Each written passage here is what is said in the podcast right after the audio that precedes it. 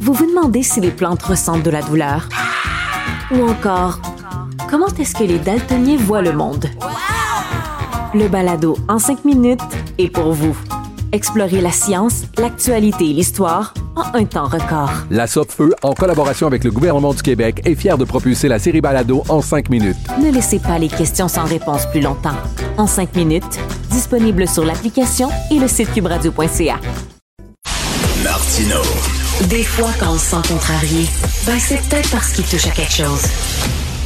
Alors, pour la deuxième année consécutive, il n'y aura aucun joueur québécois euh, au match des étoiles de la Ligue nationale de hockey. On va en parler avec M. Jocelyn Thibault, directeur général de Hockey Québec. Bonjour, M. Thibault.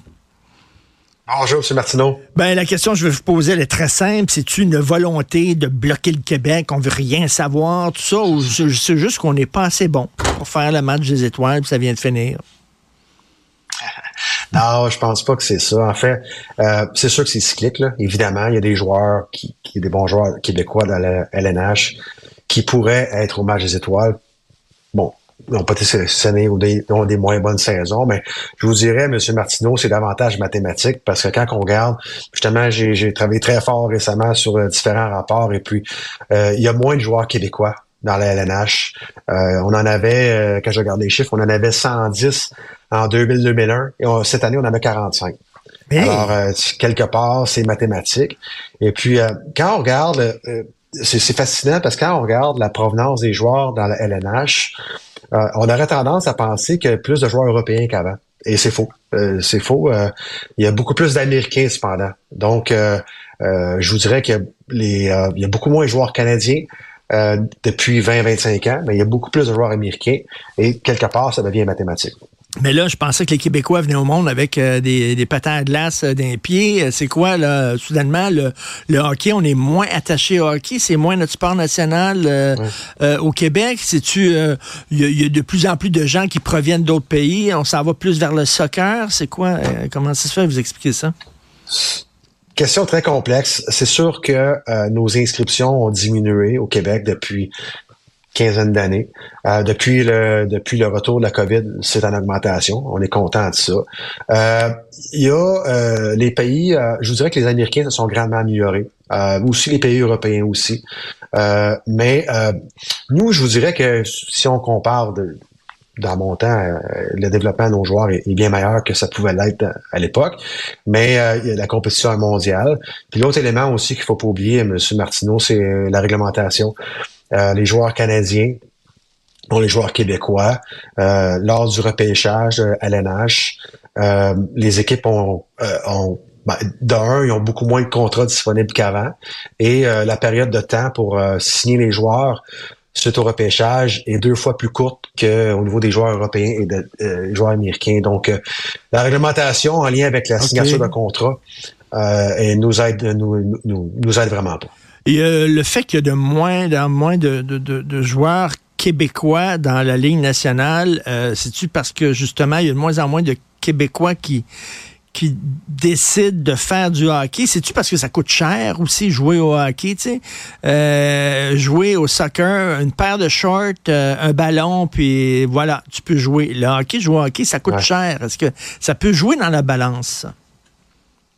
C'est une des raisons, c'est sûr, mais est-ce que c'est euh, une raison principale? Je ne crois pas, parce que quand on parle du, de l'ANH, on parle vraiment du premier niveau. Et puis si on regarde euh, la corrélation entre le coût et euh, l'accessibilité au plus haut niveau. On regarde les Américains, c'est probablement l'endroit au monde où ça coûte le plus cher faire du hockey d'élite. Quand je passe mm. aux États-Unis, faire du hockey élite, là, c'est entre 20 et 40 000 dollars par année par jeune. Euh, ici, on, est vraiment, vraiment loin de ça. Et pourtant, c'est le pays euh, qui développe le plus de joueurs de hockey actuellement. Donc euh, ici, on veut pas que ce soit un sport de, en guillemets, de, de riches. C'est pas, c'est pas l'orientation qu'on veut prendre. Est-ce que de rendre le hockey plus accessible aiderait? C'est sûr. C'est sûr, si on pouvait le rendre encore plus accessible, ça aiderait, c'est sûr. Est-ce que c'est aussi les gens là, qui travaillent pour euh, les, euh, les, équipes de la Ligue nationale de hockey puis qui doivent euh, repérer les nouveaux joueurs puis tout ça, ils oublient les joueurs québécois, ils sont moins tentés par les joueurs québécois, mm. ils, ils spotent moins pour dire un anglicisme là? C'est une bonne question. Euh, je pense que d'avoir des Québécois, de façon générale, sans accuser personne, quand on a des Québécois en position euh, d'importance dans les organisations professionnelles. Je pense que ça aide euh, la sélection de Québécois. On pense au Canadien de Montréal, on pense au, au Latin de Tampa Bay, à titre d'exemple. Euh, puis on, on regarde dans le passé euh, du temps où ce que euh, Pierre Lacroix était le DG de l'Avalanche. il y avait une connexion québécoise mm. peut-être plus marquée mm. que d'autres organisations où il n'y a peut-être pas de Québécois dans la haute direction. Je pense que quelque part, je ne dis pas que c'est l'unique facteur, mais ça peut aider.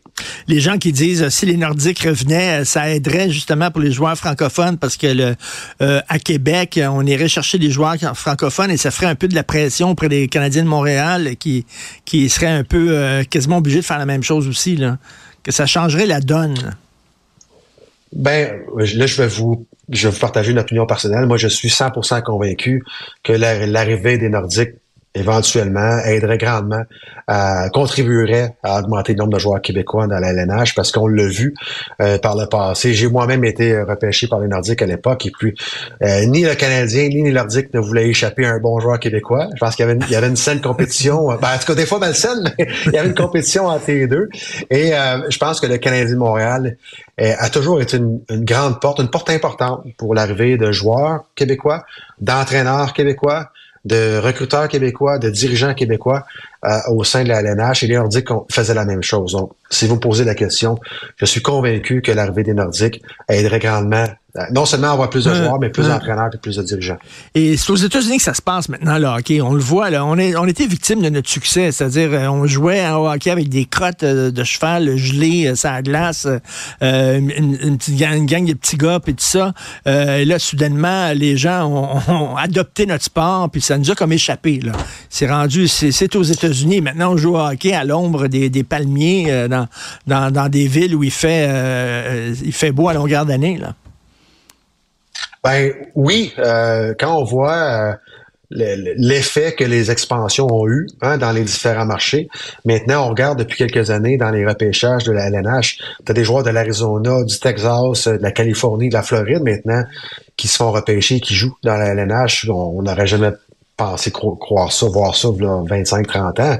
Donc, les expansions dans les différents marchés non traditionnels ont grandement aidé. Mais actuellement, de façon générale, le hockey est vraiment en expansion aux États-Unis pour les raisons que je vous ai mentionnées et pour d'autres aussi.